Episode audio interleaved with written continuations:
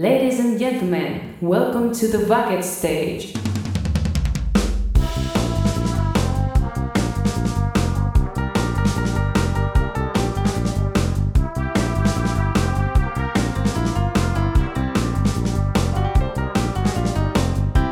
Bienvenidos a The Backstage, el podcast de cine más fresco y más canalla. con las voces de J. González y Mario Murillo. Let's go. The Bucket Stage.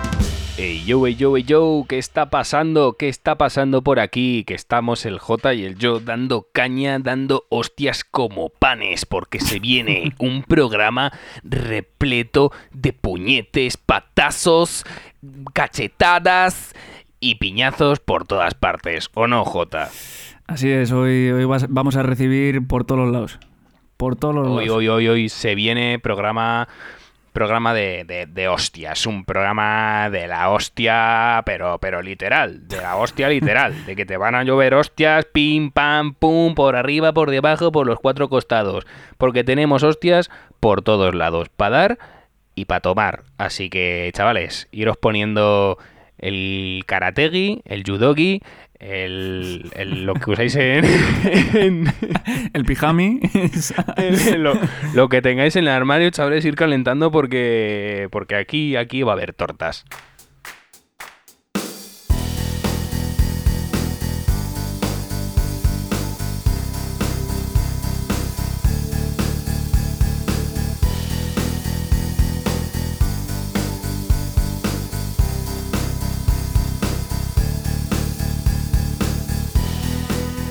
Ok, arrancamos como siempre, como ya sabéis, con las noticias.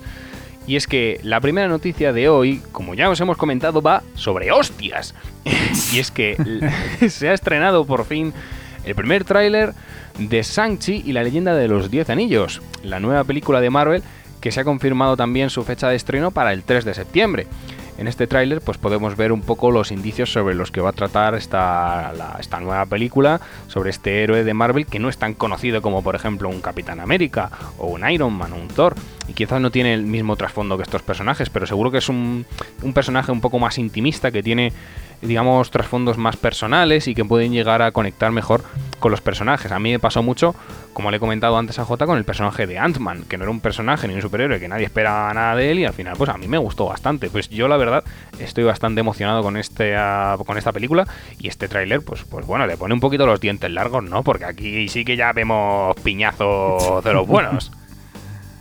No sé yo, no sé yo cómo va a salir Marvel por el tema de artes marciales. Eh, a ver, Marvel tiene muchas escenas de acción y en eso pues ya tienen bastante rodaje, pero una peli así más enfocada eso, en el mundo de las artes marciales, tengo curiosidad, tengo curiosidad a ver Sí, por sí, dónde. Es que no tiene nada que ver una escena de acción de una guerra campal en mitad de Wakanda y en un descampado con un tropocientos efectos especiales que tener ahí a gente con unas coreografías. A ver, Exacto. que Marvel también ha tenido buenos combates con buenas coreografías. En, en Civil War, por ejemplo, el combate entre el Soldado de Invierno, Capitán América y Iron Man. Una coreografía bastante chunga y son tres personas, que no es un uno para uno, que van los dos increíbles. No, no, que son tres, que ya es más chungo pero que al fin y al cabo una película de artes marciales conlleva un trabajo de coreografía y de, de- de práctica y que, de- que los actores tienen que estar formados en el arte marcial que están practicando para que no parezcan patos mareados.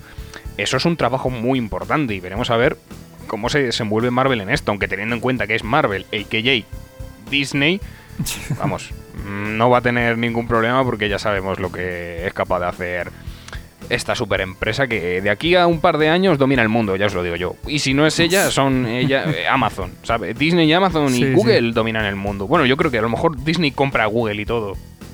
No sé, al final van a tener un monopolio del audiovisual, de la informática, de la, de la venta de, de mensajería, bueno, de todo.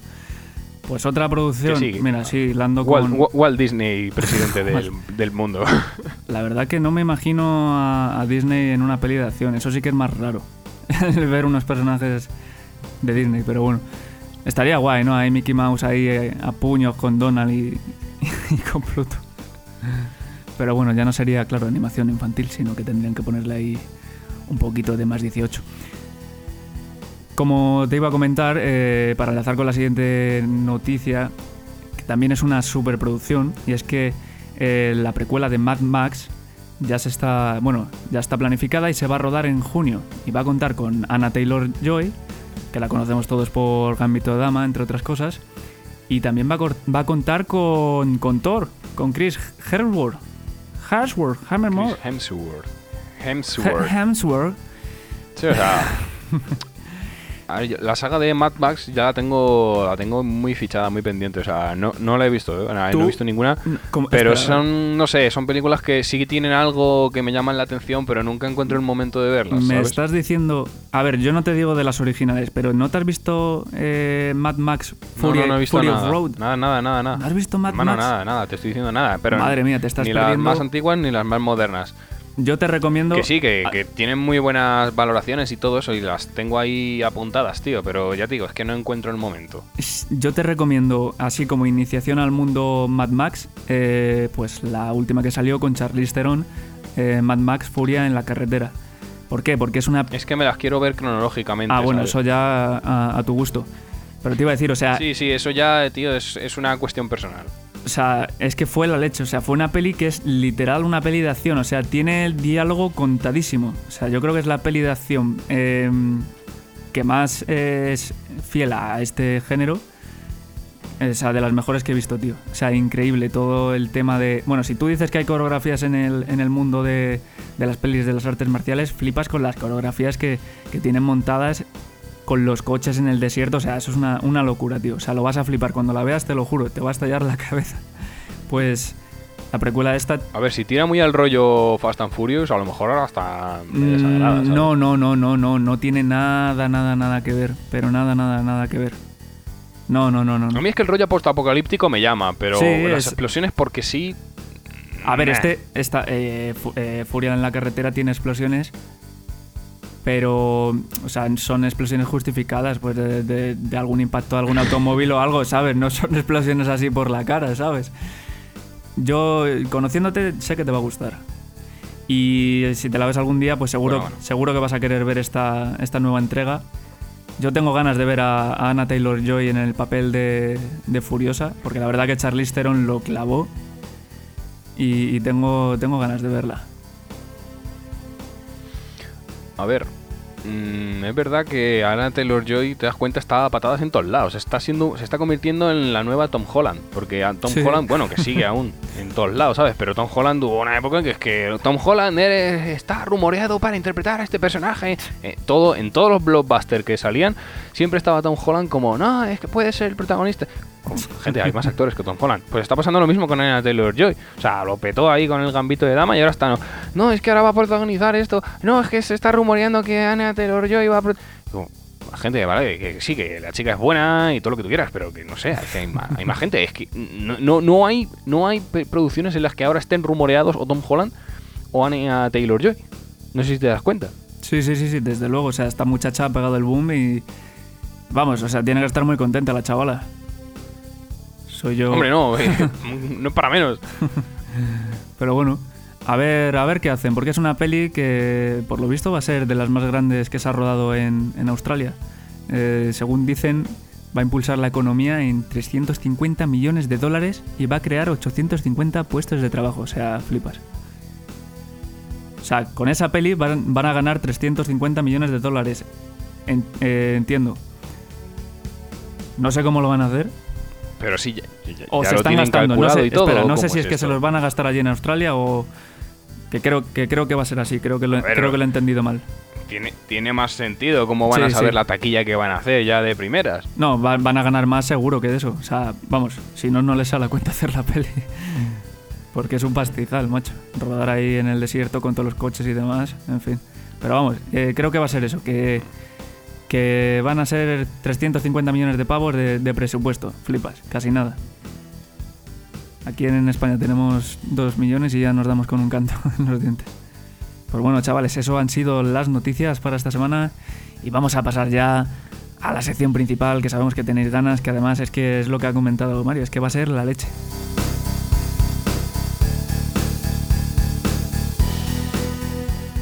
Llámanos The Packet Stage. Llámanos el buquestaje. Llámanos como quieras, pero llámanos.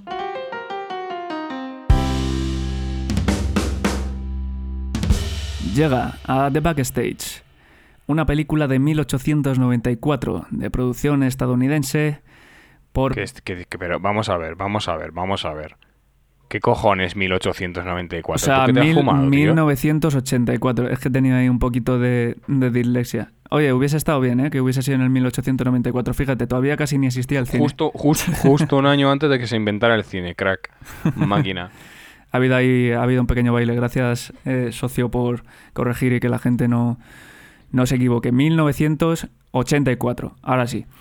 Por parte de las productoras Columbia Pictures, Delphi Films y Jerry Weintraub Productions, vaya nombre, y Delphi 2. Con eh, un guion original de Robert Mark Kamen, dirigida por John G.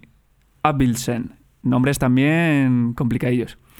Estamos hablando nada más y nada menos que de un gran clásico de las artes marciales, un gran drama protagonizado por Ralph Macchio y por Pat Morina en los papeles de Daniel LaRusso o Daniel Sanz y el señor Miyagi respectivamente. Estamos hablando nada más y nada menos que de Karate Kid. Karate Kid, mano. Karate Kid, güey. Es una peli que, que tenía ganas de, de traerla al programa, porque eh, no todos nos conocéis, y es que Mario es cinturón negro de judo, segundo dan, si no me equivoco, Correcto. Segundo, segundo, segundo Dan, correcto. y yo soy cinturón negro de taekwondo. O sea, estáis ahora mismo con... No, no voy- no voy, a decir, no voy a decir dos expertos en la materia, pero vamos, algo, algo sabemos de, de patadas, puños y golpes, ¿sabes? A ver, la verdad es que yo, Bueno, Mario- personalmente, yo, como, como, como cinturón negro de judo que soy, he de decir que de patadas, puños y golpes, ni puta idea. Porque en judo, para que os quitéis el estigma ese de la cabeza, ni se dan puños, Ni ni se dan patadas. ni se dan golpes. O sea, pero bueno, Bueno, pero algo entiendes, algo joder. de a- algo de artes marciales te puedo decir que sí sé. A ver, tú... Más de, de equilibrio, de flexibilidad y de ese, de ese tipo de cosas, más que de... Hombre, a ver, tú... ¿Sabes? Aunque- De, de golpear. Sí, pero aunque tú no des puños y tal, sabes defenderte de ellos, ¿no? Digo yo. Si alguien te viene, claro, claro. o sea, el judo utiliza la fuerza del adversario a tu favor. Mario, judo no para pelea, Pero- judo solo para defensa. Como diría Miyagi. Claro, claro. Pero bueno, eso para que lo tengáis en cuenta que, a ver, hablamos con un poquito de sentido. Eh, voy a refrescaros un poco la memoria para poneros en contexto. Y es que Karate Kid, para los que no lo hayáis visto o estéis un poco verdes, pues trata del joven Daniel Ra- La- LaRusso, Daniel LaRusso, que llega a Los Ángeles eh, porque se muda con su madre y allí empieza pues una nueva vida. ¿Y qué pasa? Pues que se enamora de una chavala que resulta, resulta que es la novia de uno de los karatecas, de uno de los karatecas de pues No, no, no, no. Ay, Dios, tío, pensaba que ibas a hacer la coña. Ah, no, no, no, no, no. De momento he venido hoy en son de paz. No, es que, a ver, la actriz que interpreta a la chica esta de la que se enamora el personaje de Daniel LaRusso es la misma actriz que hacía de la novia de Marty McFly en Regreso al Futuro. Entonces pensaba ¡Ostras, que ibas a hacer la coña de... No Pensaba que ibas a decir la coña de... No, este es Daniel LaRusso que se enamora de la ex No, de Marty no. McFly. No, no, no, no. No me había dado ni cuenta, tío. No me había dado ni cuenta, macho. sí, sí, sí, sí, tío. Ostras, Es la heavy. misma actriz. Bueno, pues imaginaos eso. eh, Daniel LaRusso se enamora de esta chavala, más joven, obviamente, cuando sale en la peli, es mucho más joven. Y eso, esta, esta chavala, pues es la exnovia de, de un karateca de la escuela que hay allí en Los Ángeles, que es la escuela Cobra. La escuela Cobra, si no os acordáis, pues son lo- los malos de la peli, ¿vale? Los que van de negro. los malos van de negro y los buenos van de blanco. Pues bueno, ¿qué pasa? Que se enamora y pues claro, el otro se pone celoso y pues le hacen bullying al chaval. Le hacen bullying y no le dejan en paz. Miyagi, que es eh, un... iba a decir un técnico, no, es como el- un conserje de- del... Es que no es urbanización, es Sí, digamos que, es, en América... digamos que es un empleado de mantenimiento. Eso, eh, empleado, de, empleado de mantenimiento de la zona donde vive, donde vive Daniel Sanz, pues se da cuenta de esta situación y decide enseñarle karate para, para que se pueda... ¿Qué te pasa? Es que me está, me está entrando risa. ¿Qué te pasa, tío? Es que me está entrando risa, tío, porque le estás llamando todo el rato Daniel Sanz y yo tenía un compañero de instituto que se llamaba Daniel Sanz, tío. Pues Pero es que yo no. Es que no. Es que. No sé si se llamaba. O sea, en la peli, En la pe- no es. Daniel Sanz con Z, es Daniel San en plan Claro, de claro, San, Sanz- como el... San con S-A-N solo. San- Sí, yo lo pronuncio Sanz porque me Claro. da la gana. Pero es que, Daniel Sanz. claro, el Daniel San, Daniel San. o sea, el San este es como el... No sé, no me sale ahora el nombre de los... Como, Como los santos. Las terminaciones estas que tienen... el- No, joder, tío.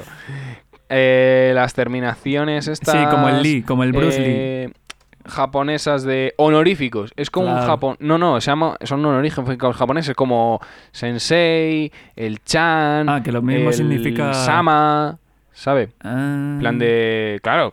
O sea, de- determinan. Claro. Vale, vale. O sea, sí, sí tiene un sentido. O sea, el San es como. Entiendo que el, el Pat Morita, o sea, el señor Miyagi, le llama Daniel San porque el San creo Será que como alumno o algo si de no eso. recuerdo. Claro, como Vale, el vale. discípulo, alumno, tal. Vale, vale. Sí, claro, claro. o sea, los honoríficos japoneses, eh, que es el Otosan, Oji-san, Oji-san, Okasan, Obasan, luego el Ni-chan, ¿sabes? Vale, vale, luego vale. están, pues, Claro, yo es que- hay muchos y cada uno, pues, se usa para, para, digamos, definir cierta relación entre las personas, que si hermano, Claro. que si maestro, eh, señor, señora, son ese tipo de cosas. Entonces el san como que es del, de discípulo y todo eso. Claro, yo de- de- que es que me estaba rayando, tío, pero el Sanz, da- todo el rato con la Z y digo, joder, tío. Daniel San. Me me estaba, me estaba dando. Me estaba dando un trastorno ahí, tío, de. Ya, pensabas que era tu compañero. Pues yo, yo es que el japonés, claro, no, no entiendo mucho. El taekwondo es de Corea, pero bueno. Sensei sí que lo sabía, que es maestro. Pero bueno. Eh, Daniel San. Daniel San. Pues resulta eso, que al chaval le hacen bullying. Creo que me he quedado por ahí, ¿no? Le hacen bullying, pues eh, está ligándose Sí. a la exnovia del otro, pues lo típico. Y. Joder, ya no sé qué pasaba en la peli. Le hacen bullying en la chaval. Ah, sí, iba, he contado que Miyagi. que Miyagi Y que luego. Y luego dan cera. Sí, no, pero espera, primero Miyagi le encuentra, le encuentra y ve esta situación y decide ayudarle y le enseña karate para defensa. Karate solo defensa, nunca ataque. ¿Vale? Claro, claro.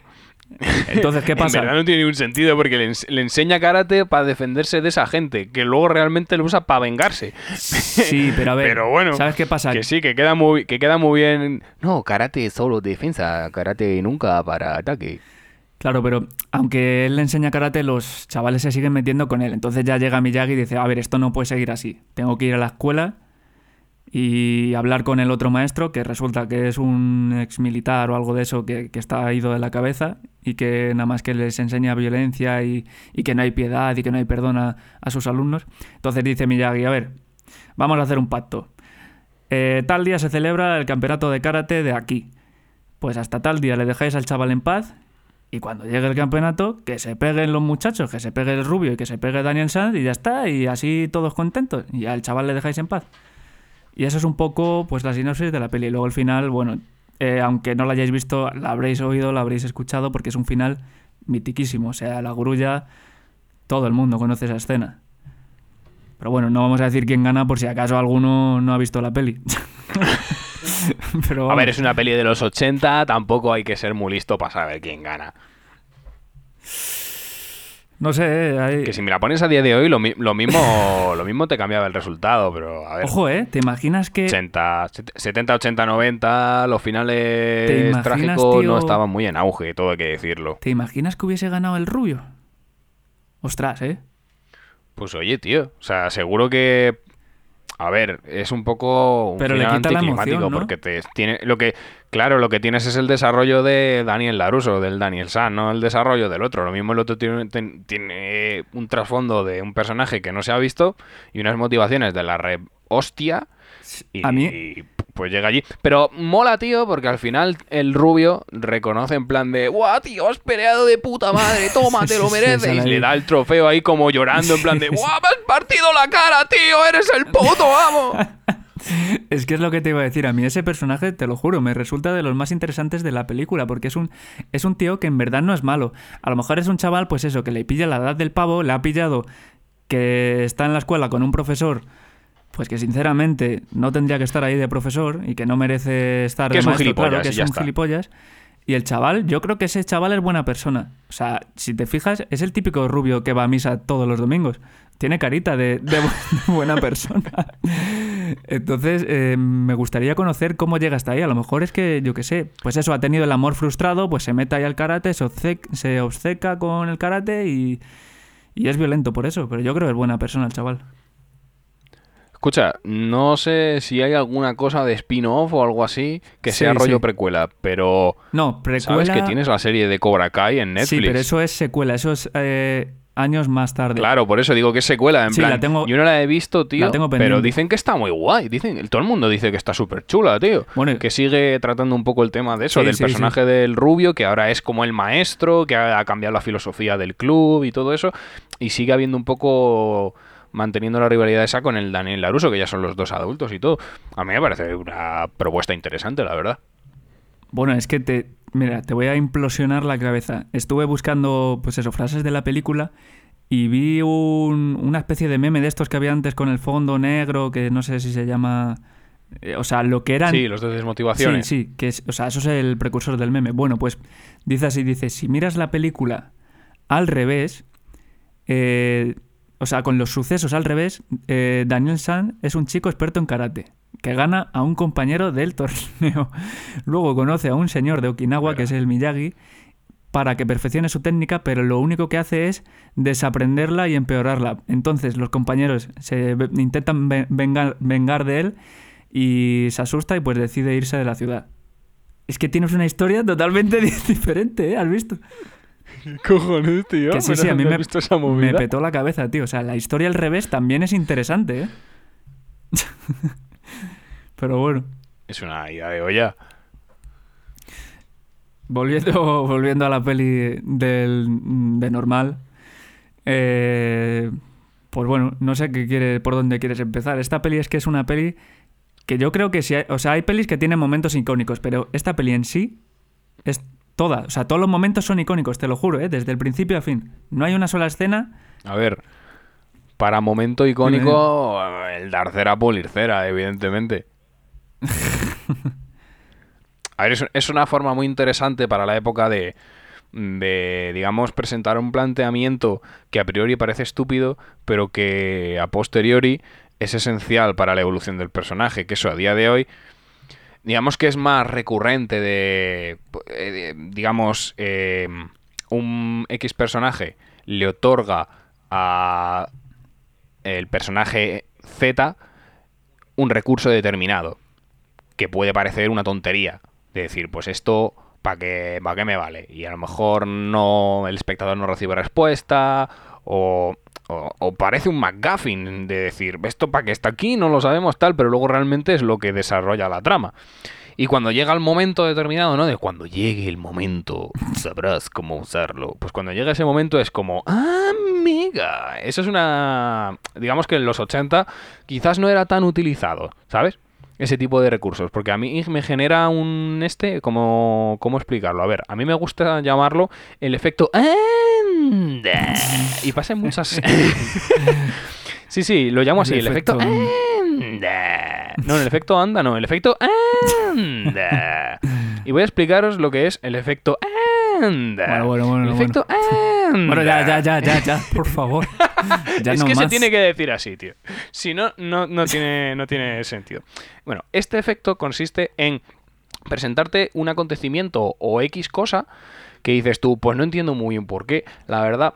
Y posteriormente se te explica el porqué de eso y el porqué de un montón de cosas que, que a lo mejor tampoco tenían mucho sentido.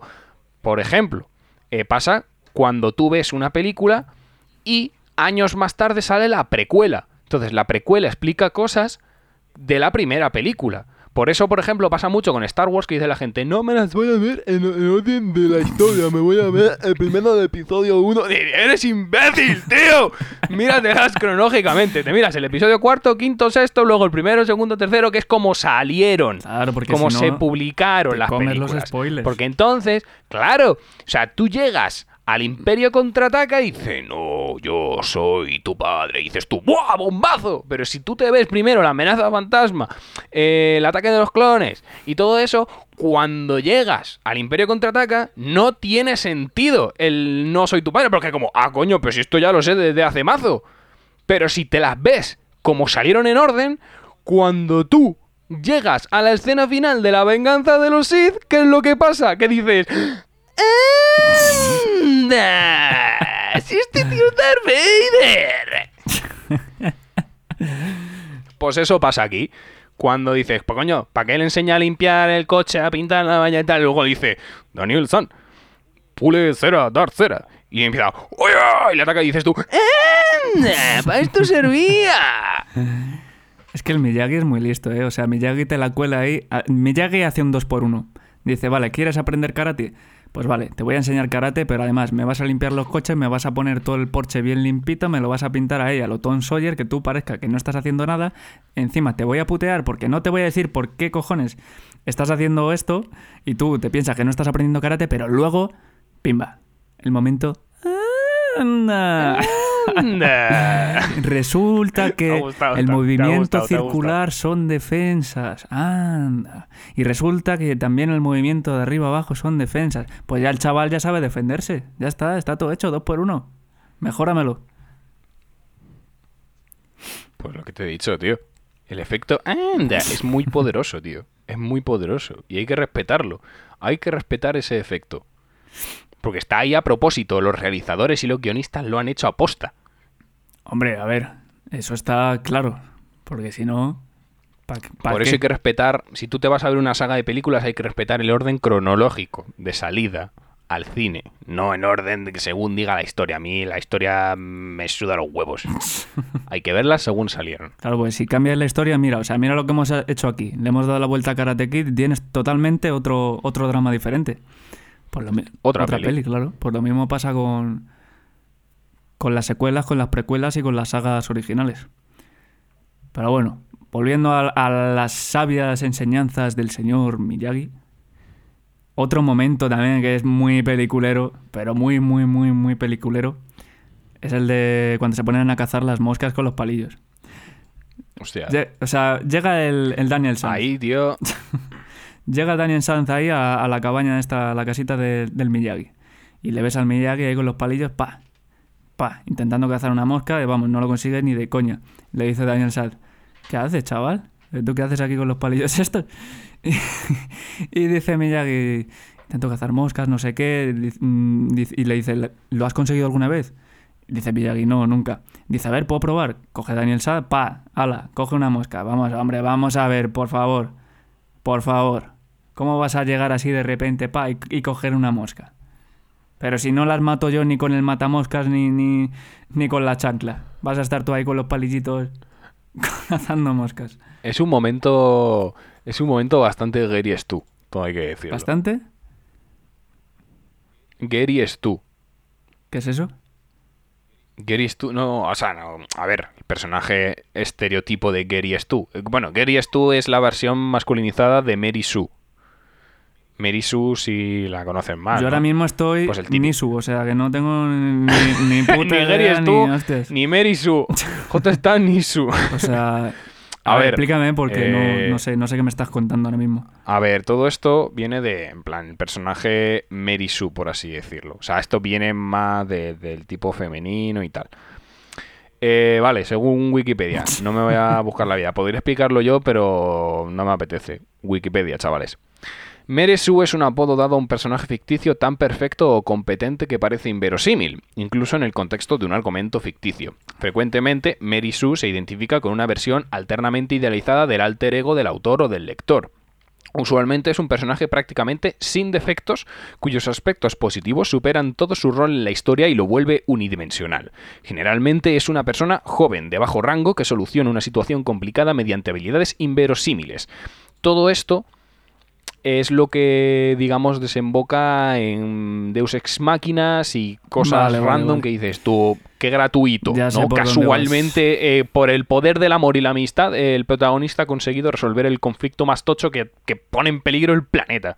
Pues Mary Sue, Bueno, digamos que es como la versión femenina y Gary Stu es la versión masculina. El revolo... Pues ese momento de en plan de, oh, mira, ¿qué está haciendo señor Miyagi? Cazar moscas con un palillo. Lo ha conseguido en mi puta vida después más de 70 años de entrenamiento. A ver, ¿me dejas probar? ¡Onda, mira, a la primera! Soy el puto amo". Claro, y Miyagi dice, Mary, su puta madre. Tenía que soltarlo, tío. Tenía que soltarlo. Lo siento. No volverá a ocurrir. No, no, yo ya, yo ya, no, no busques mi perdón. ya lo perdiste hace tiempo. Ay, señor. A ver, es que, que- que iba a decir... Pues, a ver, iba a decir otro chiste muy, muy, muy, muy malo y, y no sé si incluso es racista. pero, pero iba a decir que Miyagi se queda un poco chinado cuando lo... Tío, de verdad. Yo es que ya no sé ni cómo reaccionar a, a- a tus mierdas. Por favor, que nadie se Al ofenda. principio me podían hacer gracia, pero ya estoy, estoy, estoy tan saturado ya. Ya estás anestesiado ya. Ya, sí, ya no.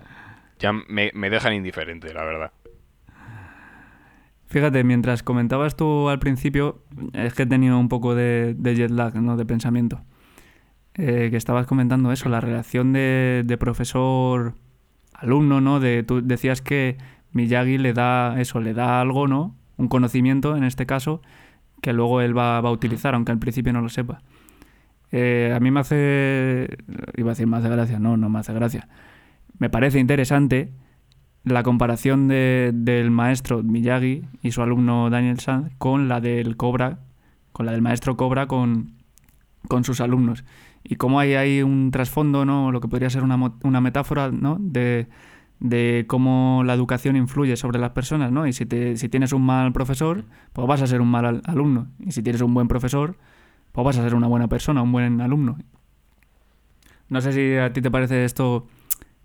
De hecho, te voy a preguntar, no sé si a ti te ha pasado en de ir a alguna competición, ya te hablo a nivel, a nivel personal de, de competidor, ¿no? De, de judo, de ir a alguna competición y de, Sí. y de ver el típico entrenador de otro club que se parece un poco al entrenador Cobra, ¿sabes lo que te digo?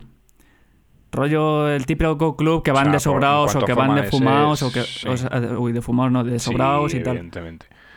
De, man- De fumados, fumados, no, ¿te de fumados, no. De sobrados, de sobrados. De fumados a la competición. A ver, sí, evidentemente. Sí, sí, sí. A ver, to- yo nunca he sido muy bueno en la competición, o sea, en judo. De hecho, de hecho estaba decantándome más últimamente por el tema del arbitraje. Lo tuve que dejar por temas personales, pero digamos que yo en competición nunca he sido muy bueno, pero sí he estado en muchas competiciones. O sea, o, he estado bien como competidor y más últimamente he estado como, como árbitro. Y sí es verdad que ves de todo, ves de todo. Y evidentemente este perfil de personaje, en este caso de entrenador, los hay, créeme que los hay. Gente que, que los escuchas a hablar a sus alumnos y quizás no estás, puedes estar más o menos de acuerdo, pero sobre todo la actitud. Porque al fin y al cabo, digamos, el que es maestro es maestro y, y quieras o no va a velar siempre por los intereses de su alumno.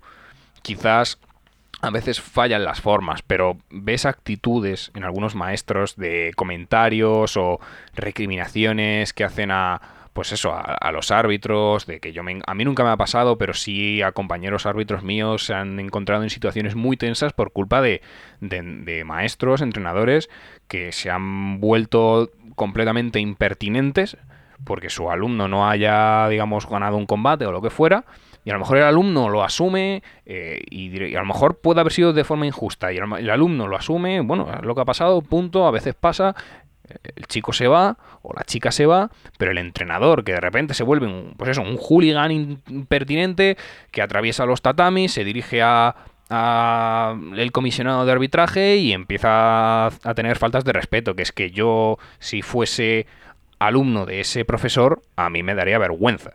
Y eso yo lo he visto a patadas, a patadas, te lo digo.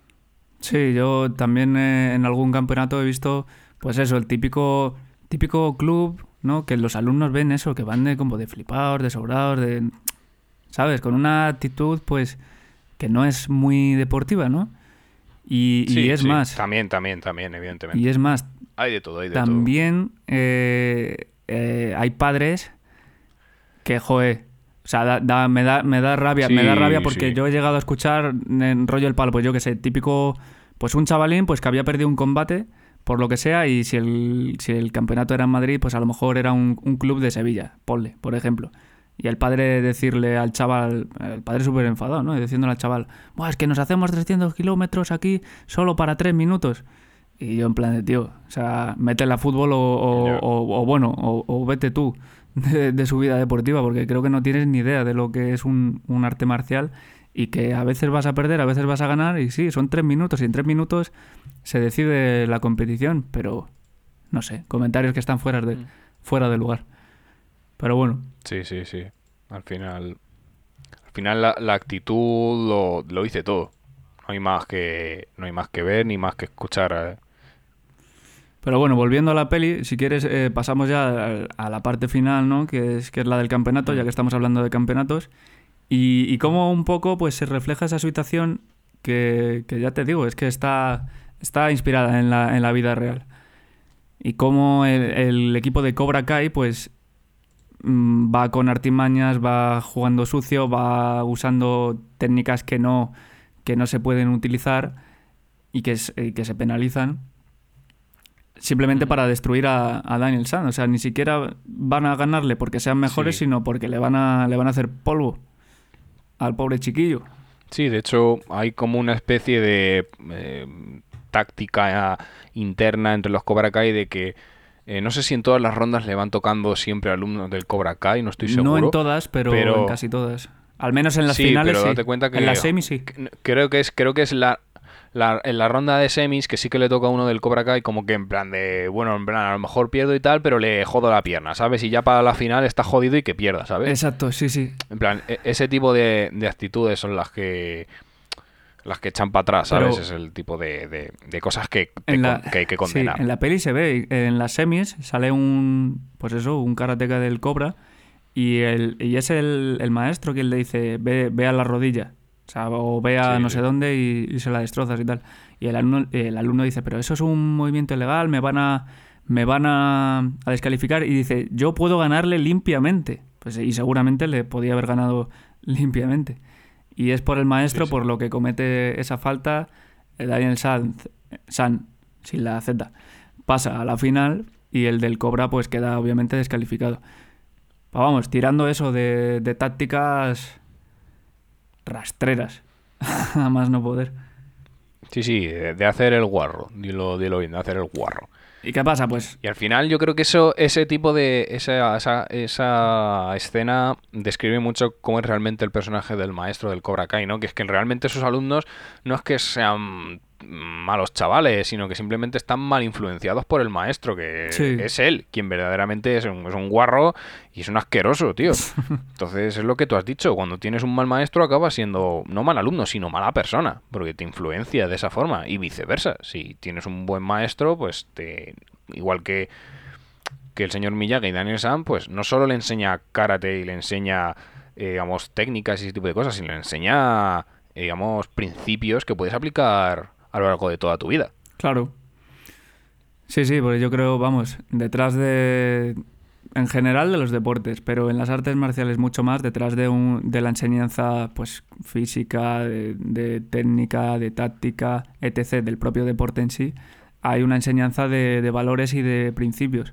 Sí, sí, Yo creo que eso completamente. tanto tú como yo creo que lo vamos que es una de las cosas que hemos sacado y que y que el día de mañana a lo mejor pues nunca vas a tener que utilizar alguna técnica de judo porque por suerte eh, no te vas a topar con una pelea en la calle o la vas a saber esquivar que eso es el principal eh, la principal meta ¿no? de cualquier arte marcial ¿no? No, no tener que ni siquiera pelear pero es eso eh, a lo mejor no vas a tener que utilizar eso una técnica de judo pero sí los valores que te ha aportado, pues yo qué sé, a lo mejor de, constancia, de respeto, etc, etc, etc, etc, te están sirviendo ahora para tener un- una, una mejor vida, por así decirlo. Más sana. Mira, voy a contar una anécdota personal, así porque me ha recordado lo, de lo, que, lo que estabas contando ahora mismo. Yo he sido profesor de judo infantil durante tres años de mi vida. Judo infantil me refiero judo a niños, o sea, enseñar judo a niños en una escala de edad de entre 3 a 12 años. He tenido niños de 3 y 4 años con un kimono puesto intentando enseñarles judo. Qué monos. Entonces, a ver, eh, no, no, no, o sea, no les enseñas cosas para ser campeones del mundo, Claro, ni campeones de nada, ¿sabes? Evidentemente aprenden a base de juegos. Pero yo lo que siempre he tratado de hacer con mis alumnos, más que fuesen eh, los mejores haciendo alguna técnica o, o que directamente fuesen, o sea, me estoy expresando mal, que no quería digamos que desarrollaran una técnica eh, impecable de decir, no, es que quiero que hagas esta, e, este ataque o, o esta entrada o esta llave, quiero que la hagas perfecta. No, no.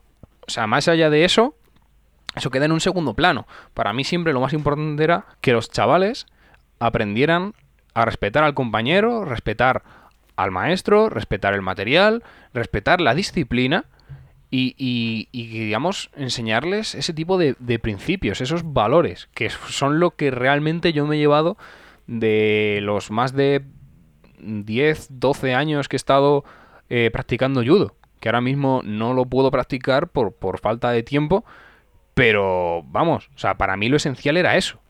A mis chavales de, de eso, de 4, 5 o 6 años, lo más importante era enseñarles los valores y los principios del respeto. absolutamente todo. Que es, digamos, el pilar de, de prácticamente todas las artes marciales. No sé si del taekwondo también, pero al menos del judo. Sí, del taekwondo también. Respeto, humildad, compañerismo. eh, Exactamente. Exactamente. Pues más que, no, es que esta técnica la tienes que hacer más así y tal, que se lo pasaran bien haciendo las técnicas que le podrían salir mejor o peor, pero sobre todo que tuvieran respeto por los compañeros y que, que lo que estaban haciendo no servía para, para, digamos, ser más fuertes que nadie ni ser mejores que nadie. Es un deporte que, digamos, te, te hace encontrar hermanos donde no creías que los ibas a tener. Y eso para mí era lo bonito del judo. Y lo sigue siendo, sigue siendo lo, lo- Mm. lo mejor que me ha, da- me ha- me ha dado el judo. Sí, desde luego. Al fin y al cabo, las patadas, los puños, las llaves y demás eh, quedan en un plano secundario. Pues esto, fíjate, es, eh, es lo bonito del cine. Yo esta peli es la típica peli pues que he visto de, de normal, ¿no? Con la familia cuando lo han echado por la televisión y demás. Pero me la volví a ver eso esta semana para, pues para analizarla mejor y ya con una visión pues de cinéfilo y estudiarla un poquito y tal. Y es, es, es lo bonito del cine, tío, que ves, hay películas en las que, eh, ya sea porque conoces el, el mundo del que hablan o, o bueno, simplemente no lo conoces, pero al final te sigue, te sigue impactando y te llama la atención. Y es que hay veces en las que se reflejan esas cosas con las que nos identificamos y decimos, joder, esto, esto lo, lo he, lo he vivido yo, ¿no? Por así decirlo.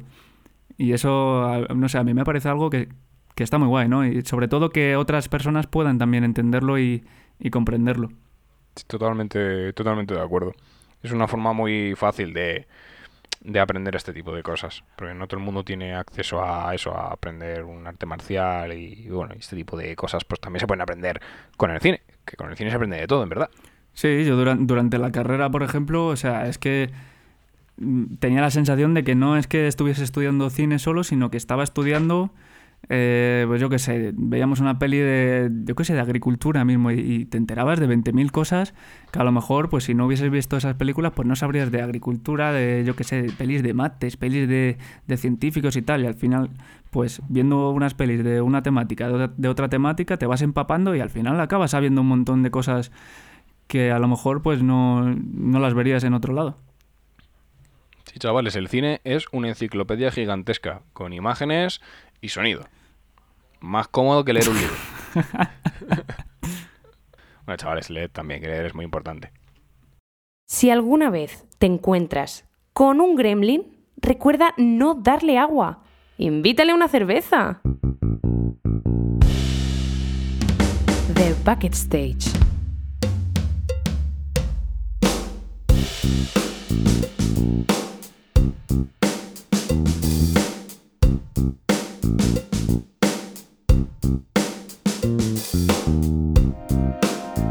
Llega otro día más al programa vuestra sección favorita, el consultorio. La pregunta de hoy es interesante. Nos preguntan, ¿cuándo traeréis un invitado? Ojo, Está chungo. Está chungo porque, a ver.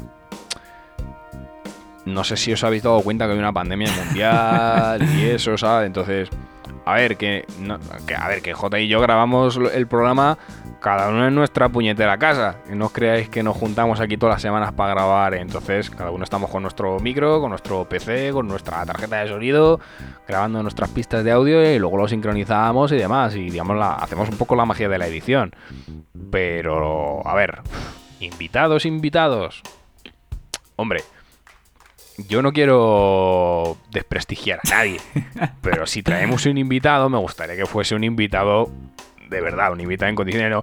Bueno, chavales, hoy tenemos un invitado súper especial y es mi primo de Cuenca. Tampoco es eso, ¿sabes? Claro, claro. No sé, porque Aquí tenemos un mínimo estándar de calidad, por así decirlo. intentamos mantenerlo. bueno, eso, intentamos lo mantenerlo. intentamos. Luego ya que lo consigamos o no, eso ya es otra cosa. Pero bueno, donde caben dos, caben tres y es una idea que sí, lo teníamos pensado desde un primer momento y, y lo estamos valorando y tenemos que ver a ver de qué forma lo hacemos porque, eh, pues bueno, puede haber dificultades técnicas y logísticas. Pues ya, ya nos, es, nos es complicado a Mario y a mí cuadrarnos entre nosotros dos para hacer los programas. Pues imagínate si tenemos que estar coordinando a un grupo de invitados. En, Pero ver- bueno. en verdad nos, nos es complicado cuadrar por, por mi culpa, porque mi trabajo es un poco caótico en cuanto a calendario y demás. Entonces, pero bueno, que si normalmente eh, a mí me cuesta sacar un hueco de lunes a jueves para grabar el programa, imaginaos si nos tenemos que poner en coordinación tres personas y que luego a lo mejor la persona que queremos traer, pues a lo mejor no tiene un micro en su casa Claro, que y esa- una- esa es otra. Y una tarjeta de sonido, ¿sabes? Para grabar bien su audio y todo eso. A lo mejor no sabe grabar su audio, ¿sabes? A lo mejor es el puto amo en materia de que sabe de cine a punta pala, pero pues tío, pues no tiene micro y no puede hacer un podcast desde su casa. Claro, que porque, esa es la putada. porque el sonido de, de Zoom, pues bueno, se aguanta 5 o 10 minutillos, pero 45 minutos no. Entonces, bueno, habría que valorarlo. El y, y- y el, de, el de Discord menos aún. Habría, habría que valorarlo porque ya te digo, es como, como en la peli de Hércules cuando se alinean todos los planetas, ¿no? Alinean. O ali- alinean, ¿no? Alinean. Alinea. Del verbo Alin- alinear. alinear. Pues eso, es, es eso. Que tiene que juntarse Júpiter, Saturno, Neptuno, Urano y Plutón. Primero que se acabe la puta pandemia, luego ya vemos las posibilidades. Sí, porque también tenemos por ahí algún proyecto de hacer el programa en físico, pero bueno, no Sí, queremos sí, hacer sí, mucho spoiler. No, no, no, no, no. Así que de momento, pues bueno, nos tenéis al... Hay, hay, mucha- hay muchas ideas ahí en la recámara, lo que pasa que, claro, el COVID está un poco tocando las narices, ¿eh? Pero que, que- que no os penséis que esto va a ser así toda la vida. Vamos a intentar hacer cosas guays, cosas innovadoras. Eh, digamos, para dar una pequeña pista, una pequeña pista. No voy a decir nada importante, pero una pequeña pista, cosas físicas. Cosas físicas. Mm, Cosas donde, Cosas- donde la gente, donde tú, amigo, que me estás escuchando, vas a poder ganar muchos premios. Y lo que es más importante, podrás decir... Anda. Anda, cuando eso pase, dirás, anda, yo tenía razón, Mario, el efecto anda.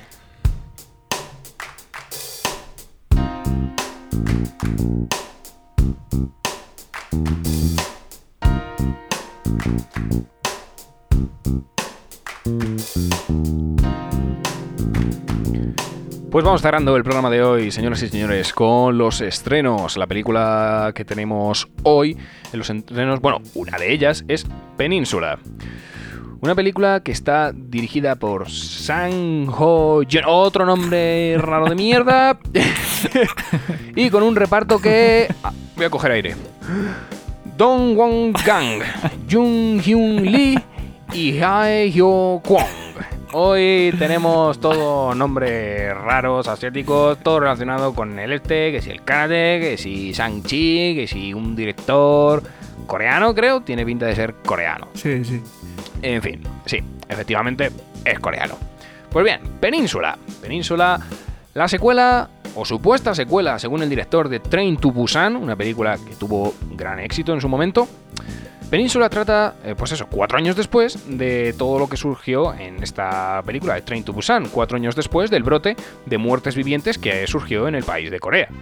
Toda la península ha sido devastada y las autoridades gubernamentales se han visto, mm, digamos, en gran parte mm, diezmadas. Un ex soldado, interpretado por Gang Dong-won, que logró escapar de Corea, se ve obligado a regresar con una misión secreta. Y cuando vuelve se encuentra un grupo de personas que han logrado sobrevivir en mitad de todo este apocalipsis zombie coreano.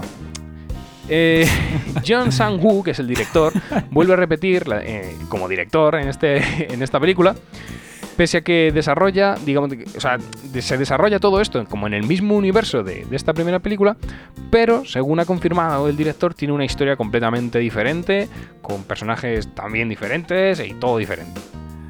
Madre mía, tío, qué musicalidad tienen estos nombres, tío. Gan Dong Won, Jong Hin Chong Song. Ha, Jin Ping Yao, Kim Pong.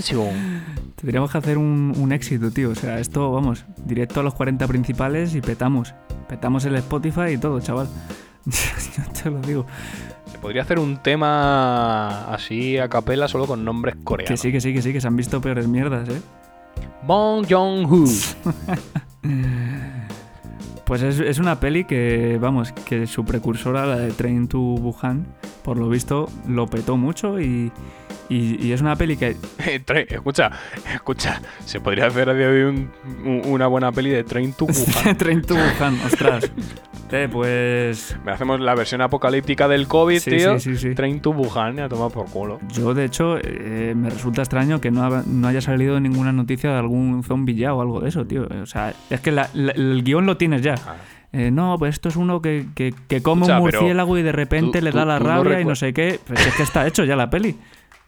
Todo el mundo en, en pandemia. Tú, tú, tú, tú no recuerdas, tío, los primeros meses de cuarentena, de esta cuarentena extrema, que no podíamos salir de casa nomás que para tirar la basura y para ir a Sí, sí. comprar y al médico, ¿sabes? Ostras, Pues tú recuerdas que salieron estudios de que en Netflix y en todas las plataformas eh, las películas de, de- de zombies y de virus y de pandemias un subieron un, pelotazo, eh, 200% sí, sí, la visualización. sí. Una cosa increíble, tío. Bueno, bueno, es que. No, no, pues escucha, entonces una, esta, eh, una película post-apocalíptica de zombies en- ambientada en el COVID y te digo que la gente va Que a sí, verla. que sí, que sí. Pero de una. Que ya te digo que el guion, vamos, o sea, es que te coges todas las noticias que hayan salido este año y tienes de sobra para hacer una película, una secuela entera, una trilogía y lo que tú quieras. Ya te lo digo yo. Claro, t- tienes, escucha, tienes pa' cinco pelis. Primero la original, la de China. Luego tienes la secuela con el brote de la cepa británica. Luego eh, la venganza con el brote de Brasil. Y luego el regreso con el brote sudafricano. Si es que lo tienes todo hecho. Sí, que sí, que sí. Luego ya si se te va mucho la flapa y tal, pues dices, vale, la revancha de, de las mascarillas o cosas de esas, ya sabes, como el neumático asesino, pues la venganza de las mascarillas contra el coronavirus. Da, da para peli, macho. Pero bueno, para peli, la que sale también este, este viernes, que se llama Cero con el, la O es un- está tachada, no sé qué símbolo es ese, es como una O nórdica de estas extrañas. Pero bueno, Cero. Una película que va sobre una mujer y un hombre pues que se despiertan en un desierto que ellos no conocen, ¿sabes? No saben dónde están, no saben quiénes son, ni por qué están allí. Entonces intentan escapar. Tú imagínate intentar escapar del desierto. ¿Hacia dónde tiras? Pero bueno. Intentan escapar, van... Po- Posto recto, ¿no? Mm, Sí, bueno. O para o pa abajo, no, no sé. Pero con el calor ahí, las dunas, no sé qué, que van cambiando con el viento, tal y cual, eh, la deshidratación. O sea, flipas tú con la movida. Tú imagínate un desierto en el que por, Es- es una- por lo que sea, yo qué sé, te pones a andar y a lo mejor necesitas 30 40 días para salir de allí en línea recta. Vamos, tiene que ser eso. Lo peor es que no sabes cuánto tiempo, ni, o sea, cuántos días vas a tener que estar caminando para salir de allí, ni cuántos kilómetros, no sabes Pero de es nada. que por tío. lo A lo visto... mejor estás caminando en dirección contraria. Claro, es- es- claro. tiene que ser terrible. Pero a eso tío. súmale que esto... Como no te encuentras un magrebí de esos que te debe comer testículos de cabra, estás en la mierda. No, no, a ver, a ver, vamos a dejar de comer cosas raras de animales raros que mira lo que pasa, Mario. que lo que te digo, no, que es que aparte, es que ellos ni- no es que ya no sepan por dónde tirar, es que no saben ni quiénes son, ni por qué están allí, ni, ni qué hacen. Total, lo que decía, intentan escapar de allí, van pasando los días, y a medida que pasan los días, pues empiezan a recordar cosas, pero esas cosas que recuerdan, pues digamos que casi que mejor no haberlas recordado. Y lo que pasa es que un hombre les está vigilando desde lejos. Entonces, Yo creo que tú, están fíjate la fumada, en una simulación. la simulación. A mí esto me, me suena un poco a Westworld, sí, sí.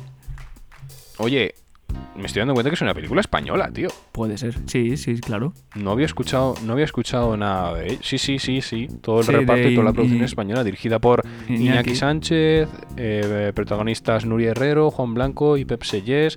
Sí, sí. Premio a Mejor Guión en el Festival de Cine de Alicante 2020. Y también se presentó en la sección oficial de la Mostra de Valencia. Sí, sí, joder. Pinta, pinta bien, pinta bien. Como veis, dos películas, Mm, se podría decir, sí, posapocalíptica- posapocalípticas. O futuristas, como queráis llamarlas. Distópicas. Distópicas, eso. Esa era la palabra. Pues bueno, ya tenéis plan para este fin de semana.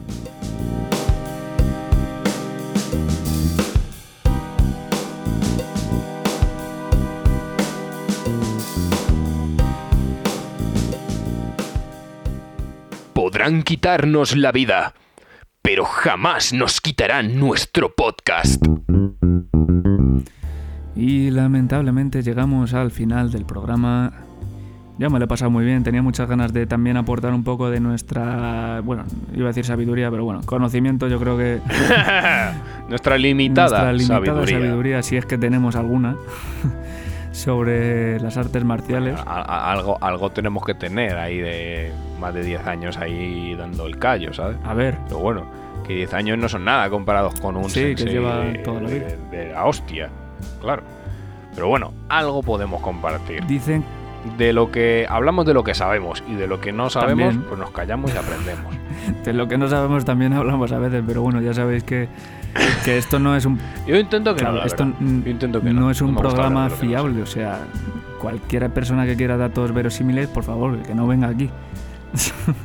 A ver, el que está escuchando esto es consciente de que está escuchando un podcast sobre cine, que está locutado por dos graduados en comunicación audiovisual que se aburren en su tiempo libre porque no se puede hacer gran vida con el puto COVID de mierda y están un poco tocados de la cabeza. Entonces, yo creo que tienen bastante claro nuestros oyentes, por pocos que tengamos, de que estamos mal de la puta chota. Pues ya está, ya lo ha dicho todo. Ya no hay nada más que decir. Tan solo que esperamos que os haya gustado el programa, que lo hayáis pasado bien, que, habráis, que hayáis aprendido al menos un poquito. Si te das cuenta, Mario, yo te robé todas estas frases de, de una despedida que hiciste en el segundo o tercer episodio. Sí. Y, y- y fíjate Sí. qué tío más legal. Y todos los días lo Fí- pienso y digo, fíjate. digo, qué hijo puta. Digo, me- digo, siempre dice todo lo mismo que dije yo la vez esa. fíjate, fíjate qué tío más legal que nunca me ha dicho nada, ¿eh? Fíjate, macho. No, hombre, ¿cómo voy a decirle nada a este hombre? Este hombre es un cachopán, hombre. Por favor. Pero bueno, yo, o sea, para que veas lo que me gustó, ¿sabes? Que lo he cogido ya como, como despedida oficial del programa. Pero vamos, si Sí, sí, quieres, eh, mira, la- oficializado, sin oficialización, pero sí, sí, si oficializado. quieres, voy a dejarte el placer de que lo despidas tú mismo con, ya que fuiste tú el, el original, que la gente lo sepa y que lo escuche una vez más de la voz original. Pero me pillas así un poco En bragas. en, en- en bragas y, y sin anestesia, ¿sabes? Pero bueno. A ver si no te vas a acordar ahora bueno, de tu frase. pijama, literalmente. bueno, a lo mejor no me acuerdo de mi frase, pero puedo improvisar una nueva. Y es que, chavales, si os ha gustado el programa, no tenéis nada más que hacer que dar al corazoncito, de dar a seguir, mm, compartirlo con vuestros amigos, familiares, con tu tía, la del pueblo, con tu. mm, con tu. yo qué sé, con tu primo que está en el extranjero estudiando, o con tu vecino, el de arriba, que te toca los huevos moviendo los muebles a las 12 de la noche. Pero compártelo, porque de verdad que nos hace mucha ilusión cuanta más gente nos oiga y sobre todo los comentarios que nos hacéis llegar a través de las redes sociales, a través de la página web de jgonzalez.es y a través de, de nuestros Instagrams. El de J es jgonzalez arroba jgonzalez.es arroba jgonzalez arte, sí, bueno, si no con recuerdo el mal. arroba jgonzalez.es tirando. Está bien. Eh, bueno.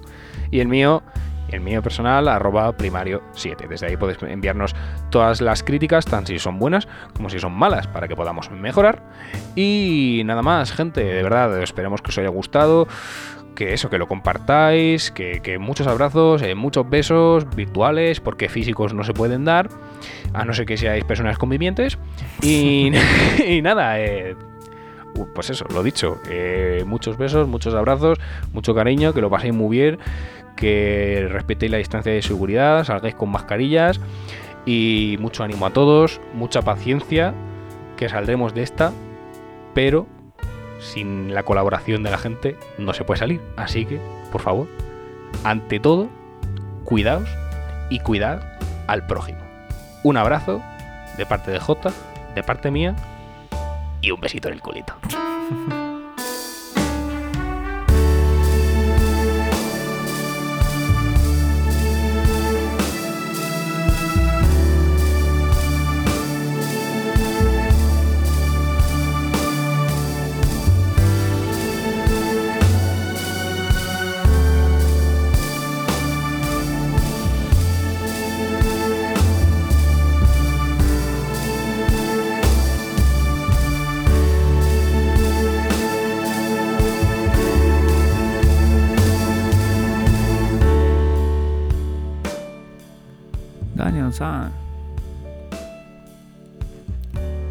El, El puto, puto Dan- Daniel Daniel, Sanz. Teníamos que haber dicho que si conocen a alguien que se llama Daniel Sanz, que le invitamos al programa o, o que lo compartan con él. Al próximo, al próximo Hemos traído programa. a, a Daniel Tenemos Sanz. hoy un invitado especial, a Daniel Sanz. Nadie sabe quién es. Pero lo hemos traído, ¡sí! Ay, señor. Daniel Sanz, estés donde estés, te llevamos en el cocoro. Bueno, Ay, voy a cortar. vamos para el arrastre. Estamos en la mierda. Voy a hacer aquí un cut.